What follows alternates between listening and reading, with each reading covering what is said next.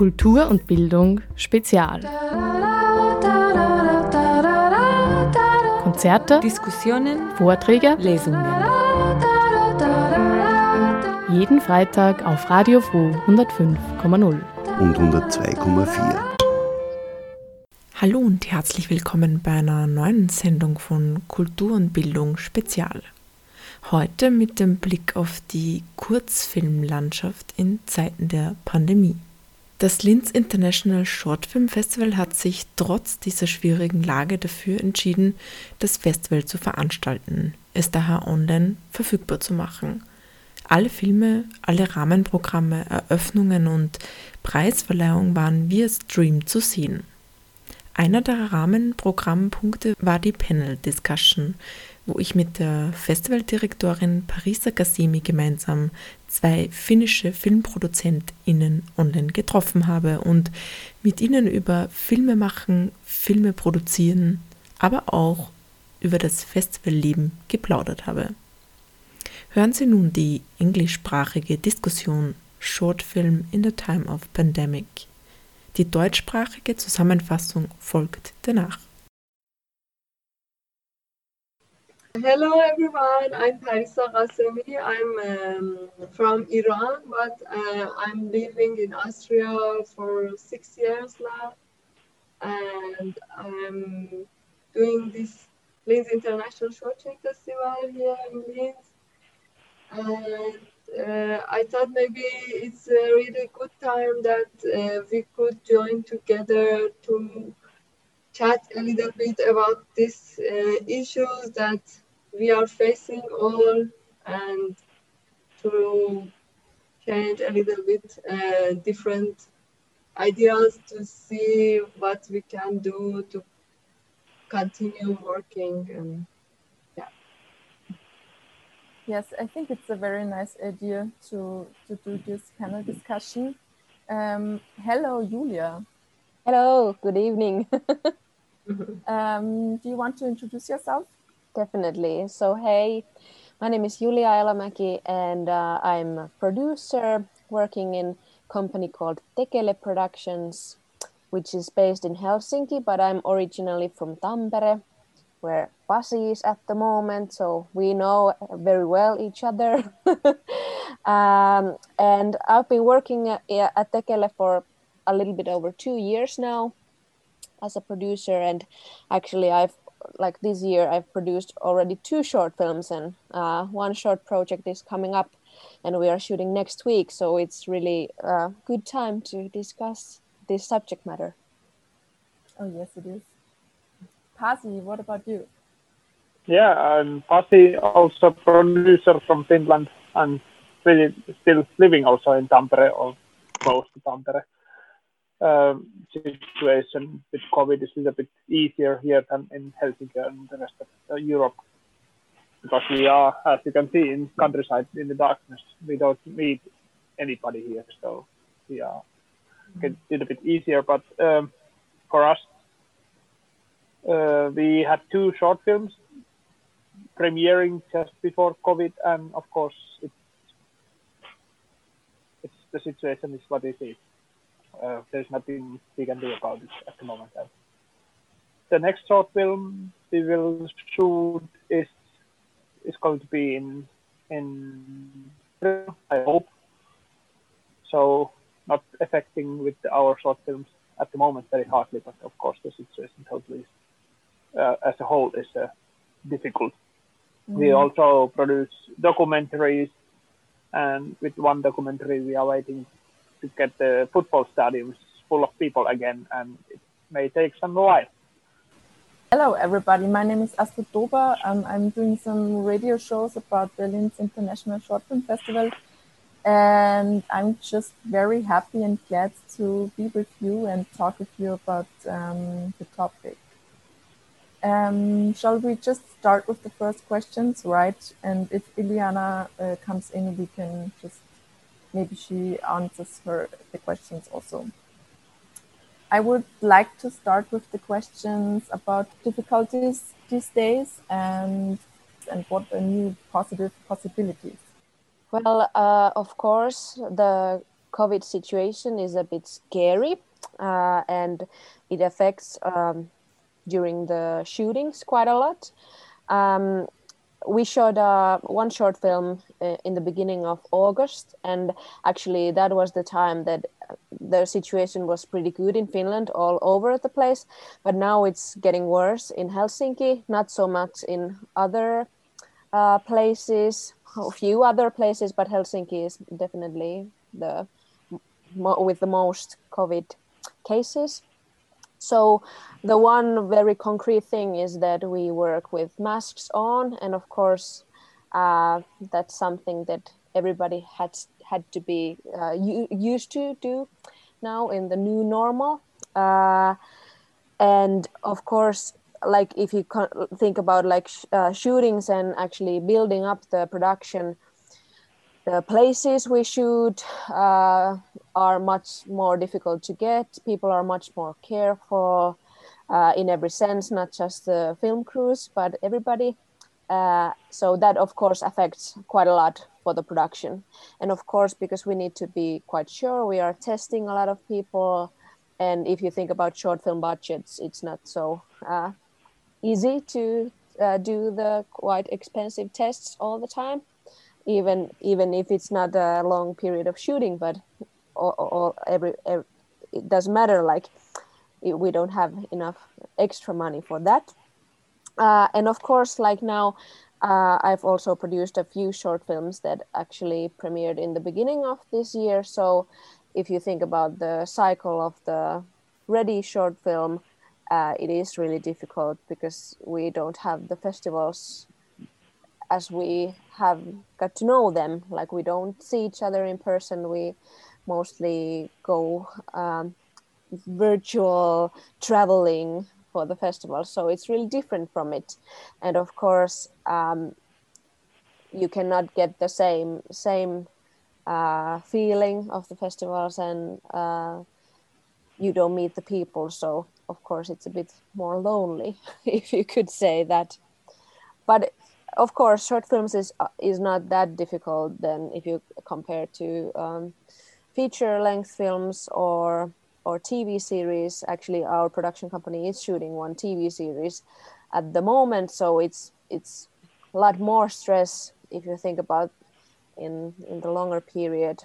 But any anyhow, Finland is quite good with the situation still, and we can work. We don't have any lockdowns yet. Hopefully, there's not not coming. We had one uh, during the spring, but hopefully we're not doing another lockdown anymore, where everybody just hoping. So of course the situation is really stressful.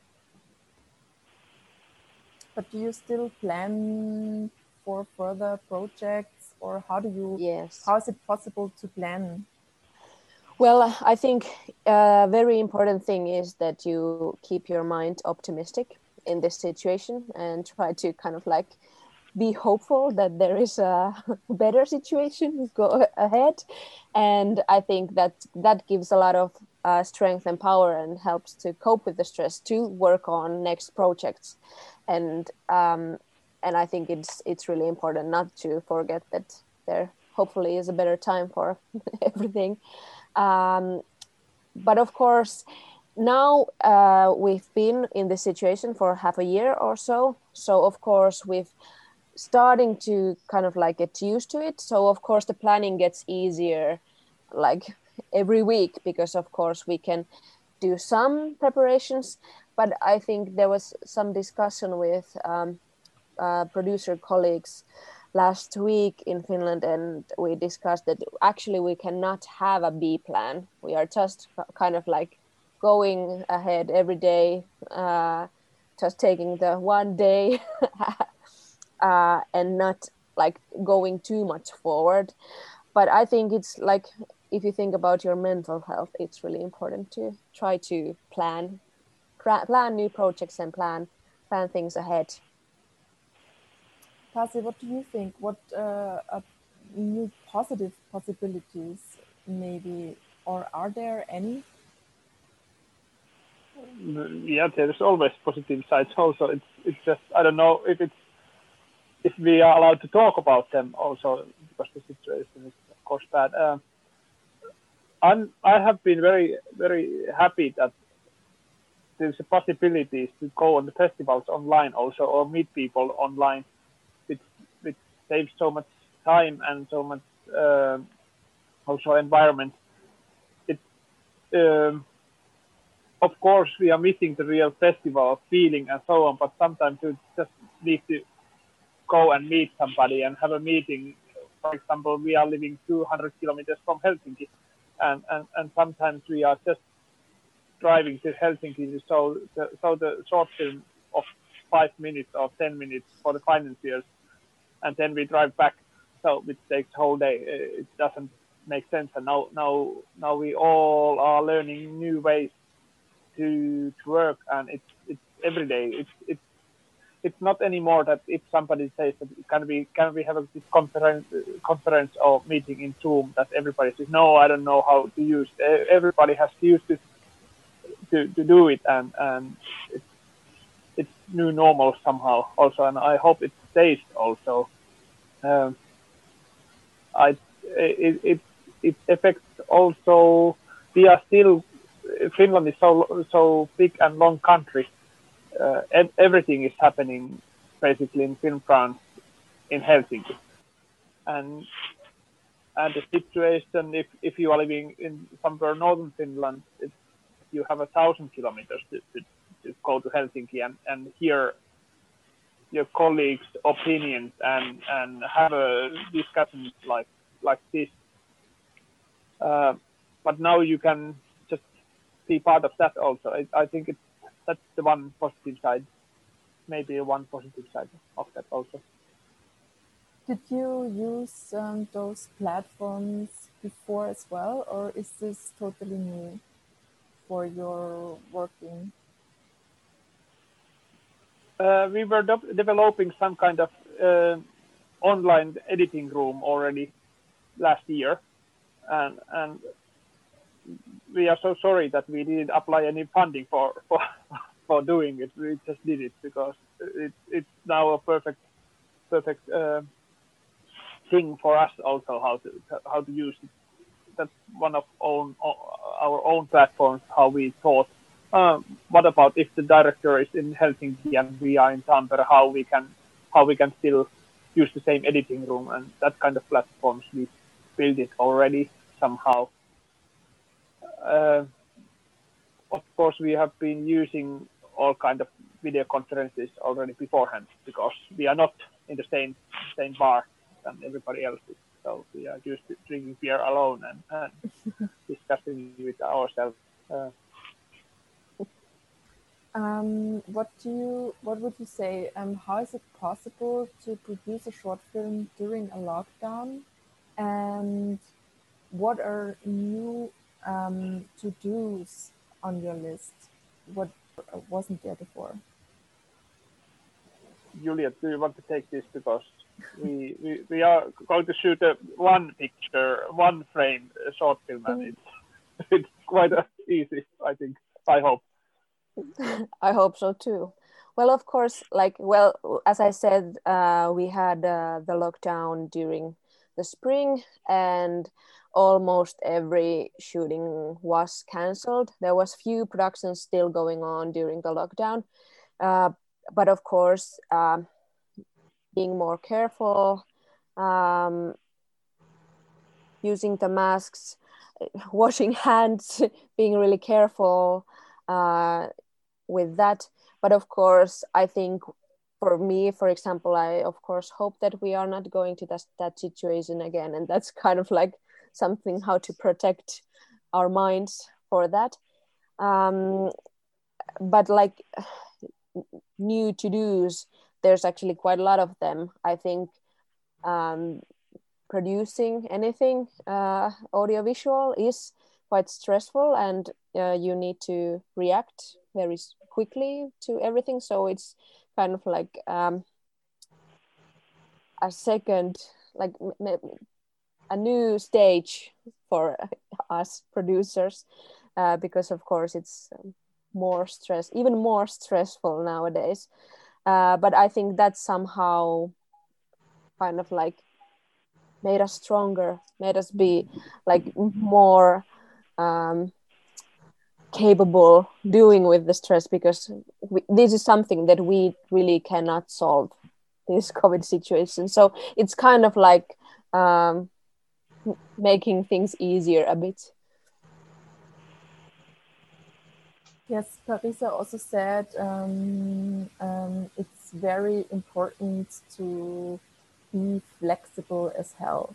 So how do you stay flexible and how do you like rework every time and how it is just not um, breaking it all. Film and, and art and there is no one way to do it right. So that's one I think most important thing also you you can also affect on script and, and think maybe I can use this somehow or or maybe I can whatever the situation is, maybe you can just say, okay, okay, we don't have this location, okay, we will shoot it differently, and maybe in the end it could be even better solution than the, the first idea was. I think that uh, just hope, uh, just keep in mind that it, it's a positive, it could be positive also. It's it's not that everything is going to be ruined if you are not getting a black cat in a, in the film. It can be also a gray cat in the film. Oh yes, and Parisa, you also said because of um, um, organizing the festival, you had to rearrange a lot of times. How do you how did you stay calm during all those rearrangements? yes, uh, I wanted also to add, uh, as as filmmaker, I guess I guess every filmmaker used to replan everything uh, most of the time. It, it's it's like we always have so many problems and barriers, and we should think, okay, how we can solve all of this and go on and go on. And I think the life of filmmakers is just like this, always solving new problems and new problems and also, organizing a, festival is uh, always there are too many accidental things that you should manage in a moment and uh, plan a new thing. It's it's always like this, and now it's more than ever. And uh, we, I think we all used to this to um, replan again and again, but uh, now it's really tough but we also try to just have as many plans as possible for every possible situation and be flexible. And I guess this is uh, in our time, we have to be flexible and the changes are always faster and faster and we should just try to do something so that our, the film and culture can go on still. Mm. I would like to continue um, talking about the communities and the networking because I believe that filmmaking is um, it only happens in a team and in a community. So I'm interested in um, how do you network um, when, for example, most of the festivals are cancelled um, and you can't just um, meet other filmmakers and exchange um, how do you keep um, the network and how do you stay in the community? Uh, Julia. Well, I think it's really important to to be part of these virtual festivals and like Pasi said it's also a positive thing it's something that like I, I think that it should be taken also as a possibility to network, maybe even more because you don't have to travel. So trying to be open, I think that is very important. But of course, a lot of festivals being cancelled, so of course there, there's not that many options and possibilities. But I think that uh, I've attended a few festivals now uh, in, virtually, and of course it's a bit different, uh, but it's still something that you are participating and um, you have the possibilities to talk with new people. It's not always easy for us Finns, but uh, this is the time to do it even better. But I think it's it's, it's been also really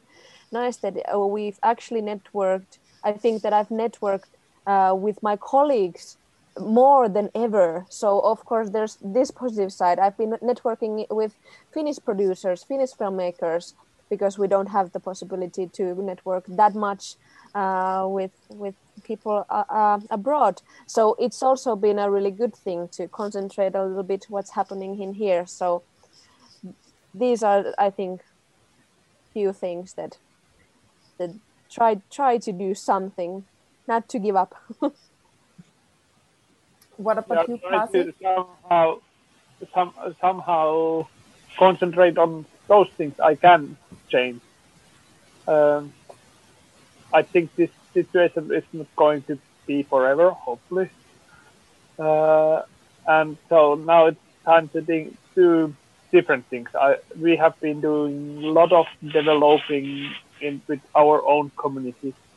So make meaning meeting a little bit like Julia said, meeting those few people, but more often, more deeper, and and then after being one year at my balcony, I think I'm going to be very ready to meet people again in, in uh, all the festivals in the world. So I, I am saving energy for that. I think that's my way to survive. Parisa, how hard was it to reach um, people like Pasi or Julia? How did you get in touch with them and how how open were the people from the other countries to participate in a panel discussion like this or to participate at the festival? Yeah, uh, I just wanted to mention when people just like Julia. I don't know if you, if we should say Julia or Julia. Doesn't matter, both goes. and Pasi were really open to join us and uh, i guess everyone for everyone is kind of easier to do that because you just can turn on your laptop or phone and join this everywhere you are. So i thought it's it's kind of possibility to ask people from another countries to talk with these people. It was uh, for sure harder to manage uh, to invite people here and however it was really uh, exciting to have people here like the last years. But uh, in some aspect it was easier to manage to have to reach people. For example like uh, these two guys that are with us today and uh, i think it's it's a good opportunity to use yeah, I have noticed also that it's even easier to, to, to get contact with the people you really need. It's, they are not traveling all the time on different festivals. They are at home uh, or at uh, or working, and uh, that's great also that we can really call them and they will answer. Yeah, almost every time everybody answers the phone when you call. it's awesome. So reaching each other is uh, easier these days. but I think the main um, thing they say is still to uh, keep the distance. But I think it's also important to still be close to the people. And um, it's very nice to just exchange in, in whatever way. And in, I don't really care about if it's a video chat or a real chat. I'm just glad to talk to people who are who I'm not seeing every day. Um, Julia, you said you already already been to some festivals. How did you? What did you say? How was how was the community at the festivals? Well, um, mm, well, that's of course a bit tricky questions uh, question because uh, well I attended uh, Panorama and I watched some films and watched some panel discussions but of course you weren't so much live with the people. You kind of like attended the festival from your couch and watched some films and watched some panels, and then you kind of like didn't interact uh, almost at all. Um, so of course it's it's somehow like somehow you feel like you are in part of a, some some kind of like community because it's an event. It doesn't happen all the time. So somehow there is the community um, feeling, but of course it's so different because this is uh, much warmer because we see each other and we talk with each other. It feels like we have already a, a small community here. So of course, I think it's really important to have um, things like this uh, in the f- festivals because it feels much more warm if you even see a panel discussion with some people. Um, but yeah, it's really different. And of course, I think it's really important to use the chat options and everything you can do with this video phone calls in Zoom or other other platforms. So I think it's just important to use them. And what do you wish for? Hmm. Well, I don't know. Hope I wish that it ends soon. but of course, I think uh, this is a possibility to develop even more new things, even more new kind of like hybrid festivals. And i think that well we had a few like we had um, for example in helsinki we had we had the helsinki international film festival. And it was a hybrid version. Uh, some of the events were real life events but some uh, but they were also streamed. So i think uh, these kind of hybrids are really good things. And some people can be participating and getting somehow the feeling but uh, but you can also be in the place without traveling.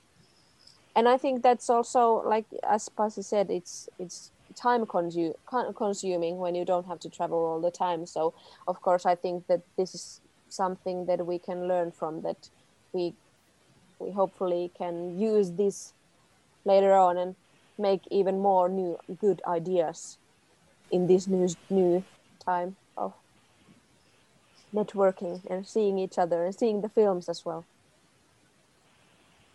I think this whole will change quite a lot of the, how the festivals are or why they are existing. Um, they used to be, I talk already from the past times before COVID, uh, there used to be a place where you can see films where, what you are not able to see anywhere else. Uh, but this hybrid era or whole internet era, meaning that you, you, you can watch the, the biggest festivals, you can participate those few festivals. So what is I, I, I totally understand what is left for the small film event.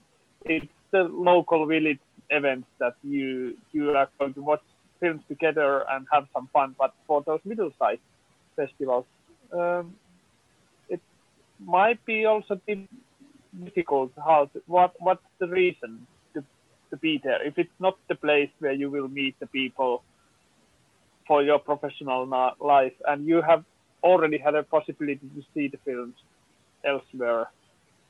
And I don't know, also interesting what what what what kind of festivals we will have in few years. I would like to continue talking about the finances and how it is uh, possible to um, survive financially. What do you say? Um, is it possible to financially survive this pandemic and are there possibilities to get money these days for short films? Well, the thing is that everybody wants content at the moment because people are spending more and more time at home. So uh, almost all broadcasters want new things uh, and I think that short films will uh, be affected in a good way because people also are now really open to different kind of formats. So I think short films are are affecting. Um, but of course, financially, um, there are some difficulties. Uh, but I think that in Finland, like for example, those few short films I've produced this year, they were quite easy, not uh, really big budgets. Um, and in our production company, we are doing uh, the one really big TV series at the moment. So of course, these things help. Uh, but at the moment, it's still a question how the next year is going to go and what are we going to do next year. But the good thing is that content is really needed. So we kind of like need to stay strong and be optimistic and go and think about the future and think about like few months ahead and what's going to happen then. But uh, what kind of content are you talking about? Because it seems to me like everything is focusing on a big topic covid and there's not really a space uh, for anything else. But uh, there are for sure things in, in to see or to talk about um, like something else about than COVID? Um, and how do you get the, the content? Well, of course, people want to take a break from the situation and uh, want to think something else as well. So I think there was a little period of time that everybody was just so scared that nobody did nothing. But I think that's that's a little bit going like that's over now, uh, and and people want to see something else needs to escape from the, the, the reality like more than ever so i think that is uh, somehow also a good thing for audio audiovisual material and films and tv series so i just had a discussion with another producer uh, and he said uh, all kind of feel good content. Uh, we just want to get some positive. We are not wanted to want to have a difficult questions about humans or what we are uh, environment at the moment. It's most likely we are looking for something very easy to watch and, and feel good stuff. Um, we were also some kind of somehow lucky that we noticed that it's not affecting on us at the moment. On those projects what we are doing, they were most of them were in the post production or in early development. Of course, we, we needed to think all of them through if if they are still valid uh, during COVID time or after COVID time. Uh, but I don't think we we changed it so so much uh, in our strategy or or what kind of films we are doing. We are doing the same same stuff. It's still the big questions are still in the world behind the COVID as well. And and at the time when the, when the films are ready, it's it's hopefully over. So it's still. I, I'm reading the old news, newspapers. I, I get the newspaper one once a week at home, and I have decided to read all the, the text was, was in there. And I'm now in the year 2018. And it's, it's totally interesting stuff what's going on in the world. It's, it's so much uh, uh, uh, other stuff than COVID. It's like, like the, the situation with USA and China and and and uh, en- environmental environment stuff. Uh, Me Too is coming soon also. Uh, I mean, the big questions are behind there, and we should also make films about for, those things. And and just this filmmaking is so long term.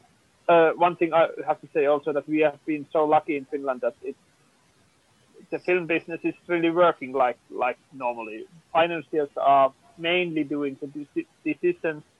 We are most of the time able to continue shooting. Um, uh, it's totally different than than USA, for example. With I think there are a lot of areas where where you are not able to shoot at all, or I think Germany is also not making many decisions at least. I don't know if they are making decisions at all to finance content at the moment, which is strange. We talked about content, and it's also important not to talk about COVID all the time, right? And to get uh, various um, topics and contents, but um, how to bring them to spotlight and um, or your thoughts and ideas of um, how to get back the variety um, of I have been having discussions with the screenwriters or, or filmmakers um, about how are we going to use the COVID situation somehow, somehow, for example, in documentaries.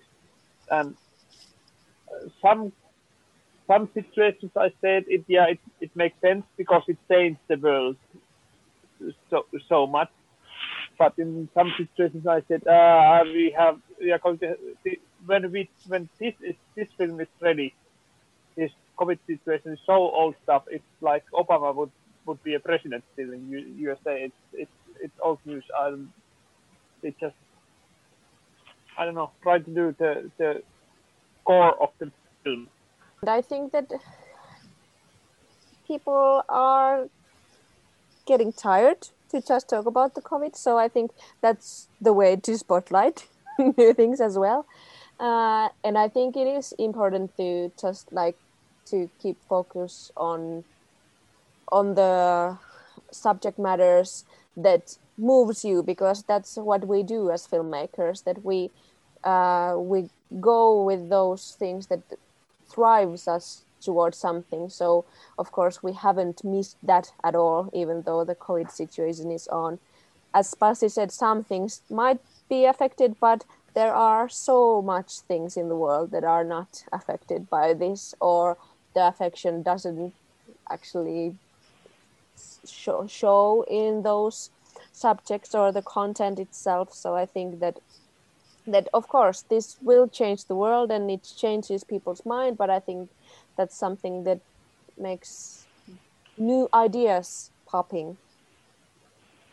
So just concentrating what we love the most. Yeah i guess this is what we also at the festival was focusing a bit on it because uh, we also have received uh, many film, many uh, film with other topics, also many film with COVID topic or this kind of end of the world or this uh, kind of disastrous films and like this. Um, and we tried to select some of them, but uh, for us was also important to show other films about the uh, people, the, the, the relationship, and the other issues that they always have if COVID is there or not. There are the uh, human issues that they are always there, and, and we also were thinking that uh, maybe the whole mass media and mainstream media is talking about this enough, and maybe in our film selection we don't need to watch again and again films with this issue. so I think it's really important to think about the other things. Well, anyways, I don't have any questions anymore. and I thought it's a, it's a, it's a nice chat. Uh, yes, for me, but also it's really fascinating that you were making films in this time. Uh, for me, in, in a filmmaker role, was really hard to focus on, on some idea without the whole situation that are happening the whole time.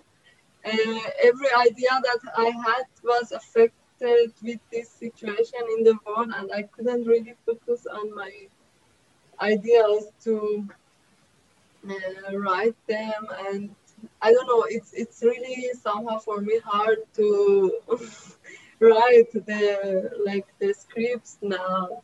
I don't know how this work work works, and for me it's just uh, a little bit harder. For organizing the festival or doing something like this, it, it's a bit different. But um, making artwork is for me uh, in this time harder somehow.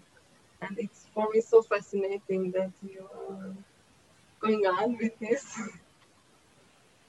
Well, I think it helped helped a bit that, for example, the short film we shot in during uh, in the beginning of August, it was pure comedy, and we were shooting uh, in the most beautiful summer weather outside by the lake. So I think these things help a lot, that you just kind of like try to just laugh at things and try to think about just like yeah, it's not that horrible trying to forget the situation for a while. And uh, when you are shooting a film you are in uh, another reality. When you are watching a film you are in a, you are in another reality. So just escaping to those realities even during the shootings or when you are watching films i think that is somehow how you can cope with this. One thing is i think the, the closest friends or the closest colleagues where you are working with it's it's so easy.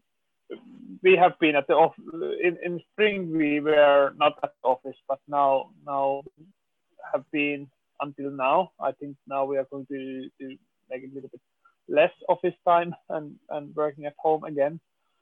Uh, the situation in Finland in general has been very very good during the, the summertime, so it was a, we were able to, to be back in the normal life. But this few months at the office, it has been so great to, to, to work close with those close people again, and and and we have been we have tried to enjoy it as much as possible because we know it's going to be a long and dark winter ahead, and, and it's most likely going to be that we are at the home again. There is another that I was uh, thinking to ask about you. Maybe you have some idea about that. For uh, for people like like us that we are more established and know people and know how the things are gonna work, it's still could work and we could still okay we know some people we could join ask them and i don't know write email and find some people to work with, with for our film project or something like this. The younger one who still doesn't have this kind of networking. What do you think? I don't know if you have some idea for this kind of people, what they can do in this time. Because I think for these people at all, in every every um, I had to say every industry or call and email. Try to have virtual meetings. Yeah, I think people are willing to help. Also, they, we we all, of course we are also busy with coping with the situation, but there's a good lot of goodwill also to, to help and understand and push forward. I have had a lot of discussions also with the young newcomer filmmakers just to, to talk about topics, that's our work also. That's the producer's work to talk about films and talk about ideas and scripts and and we love to do it. It's all possible also online and we are ready to book the time for that. Yes, you mean as a producer in, in, in a producer role, it's it's good that when when we try to contact you, um, be short and fast and just go to the point so you can catch the eyes of this producer to your project. You, you, this is what you are recommending, yeah? One good uh, uh, hint I got is always write an email like you can answer yes or no. Uh, for example, if you are wanting to uh, have a meeting, you can also success the time. Can we have a Zoom meeting Monday morning at 10 o'clock? Then yes. I can just write yes. It's easy. Then it's done. It's gone. It's because otherwise I will forget it and I never answer. Sie hörten die Diskussion Short Film in the Time of Pandemic vom Linz International Short Film Festival mit Julia Ilomaki und Pasi Hakio, zwei finnische FilmproduzentInnen, Parisa Gassimi, Festivaldirektorin und mir, Astrid Dober. Eingeladen, aber aus technischen Gründen ausgefallen ist Iliana Zakopoulou vom Greek Film Center. Für unsere deutschsprachigen Hörer und Hörerinnen möchte ich die Diskussion nun zusammenfassen.